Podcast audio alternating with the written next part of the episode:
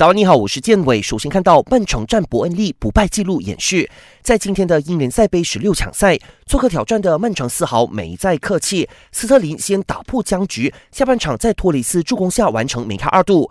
十六分钟后，托雷斯自己也收获了代表曼城的首个进球。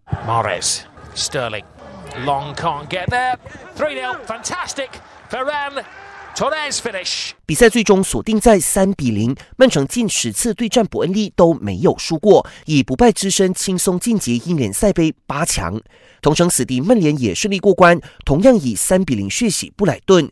埃弗顿四比一大胜西汉姆。本场比赛，J 罗送出一次助攻，个人生涯已创造十五次机会，冠绝本赛季所有英超球员。